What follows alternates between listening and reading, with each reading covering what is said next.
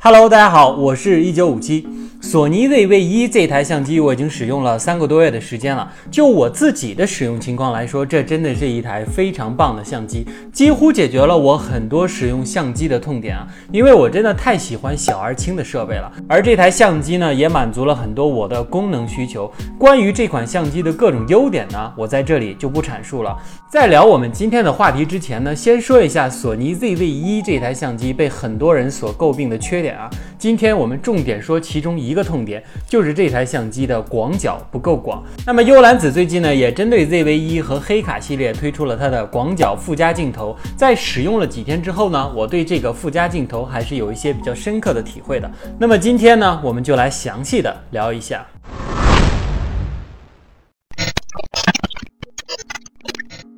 照例先说一下设备的外观啊，初上手的时候，这个附加镜还是非常沉的，真的很像一个真正镜头的感觉，而且整体呢是金属的材质，我还以为我拿的是一个小痰盂的感觉啊。做工呢也是非常的严丝合缝，这个东西拿在手上把玩的时候，我总觉得幽兰子后期会不会开始出品自己的镜头呢？然后呢就是上机器的感觉，由于 ZV-1 和黑卡的卡片机属性啊，本来伸缩的镜头是不能安装任何附件的，所以针对这类。卡片机的外挂附件呢，无论是 UV 镜还是像这样的广角附加镜头，都是靠着 3M 胶把转接头呢粘贴在镜头的边缘，然后呢再把我们这款附加镜头拧在卡口上，不使用的时候呢还可以把它拧下来，有点换镜头的那个意思了。而且这个附加镜安装上之后呢，卡片机也瞬间觉得很像一个带镜头的大相机了。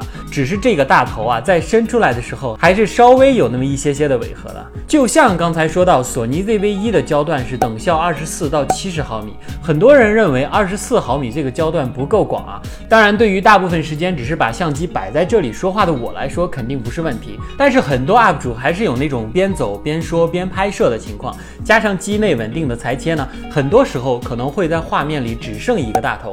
所以即使是等效的二十四毫米，但其实对于有需求的人来说还是不够广。这个时候呢，这款附加镜就体现出了它的优势了。加上这款附加镜头之之后呢，可以让你的焦段从二十四毫米瞬间变成十八毫米的广角，这样一个广角肯定是可以满足需求了。即使在防抖裁切之后呢，也能得到类似以前二十四毫米无裁切的视角，真的是大大的解决了 ZV-1 的一个槽点啊。上附加镜头之后的画质呢，得益于非常优秀的镀膜啊，基本上画质和以前相比是没有什么损失的，整体的效果呢还是非常通透的，大家可以放心的使用。还有呢，就是关于畸变这个问题呢。可能稍稍有一些，因为是附加的镜头，所以不能做机内矫正。至少对于我个人来说，影响呢基本上是没有的。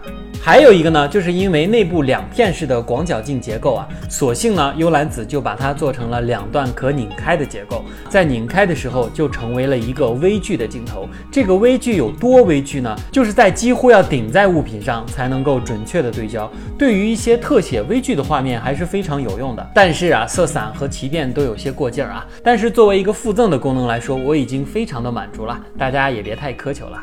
总的来说呢，就是有了这个附加镜头，你的 ZV-1 呢就等于拥有了等效十八毫米到七十毫米焦段来使用，同时呢也附赠了极致的微距功能，使得你的 ZV-1 在使用的维度上得到了空前的扩展，让我们在使用 ZV-1 来拍摄的可能性变得更多，称之为救命的镜头也不为过啊！真的是非常棒的附加镜头了，我呢也要大大的给这这个附加设备一个赞啊！说完优点呢，咱们来说说可以改进的地方。我觉得可能是因为幽兰子太想做出一个有质感的产品啊，所以就把这个附加镜头呢做成了整体金属的材质。拿上手的时候呢，甚至有点压手啊。但是大家要知道，毕竟 ZV-1 前边是一个伸缩的卡片机镜头，这就导致了这个金属的镜头啊，在前方会稍微显得有点重。最明显的表现呢，就是在每次变焦的时候，感觉相对于不带这个附加镜头呢，伸缩会有一些些的顿挫感啊。不过至少目前。前在我使用的这段时间影响并不大，希望以后幽兰子可以改进他们的产品，能让这个镜头尽量的轻一些。我个人呢是完全不会嫌弃塑料材质的，毕竟轻才是 ZV-1 的主打特色嘛。不管怎么说呢，我还是非常喜欢这款附加镜头的，因为确确实实的解决了黑卡系列的一些痛点，让这款相机呢变得更加好用。我个人呢也是非常推荐这款附加镜头的，因为这段时间我手上只有 ZV-1 这一台拍摄设备，所以这些有意思的附加。设备呢，也确确实实的改进了 ZV-1 一些令人不能忍受的缺点啊。关于我给 ZV-1 配置了哪些配件，同时解决了哪些痛点，同时呢，如果大家也想了解一下我这段时间使用 ZV-1 的感受的话，请在公屏上打一个一啊。我在之后的节目呢，可以和大家详细的聊一聊 ZV-1 这一款设备。好了，今天的节目就是这样了。如果喜欢我的节目的话，请慷慨你的一键三连。那么我们下次再见。I'm just different.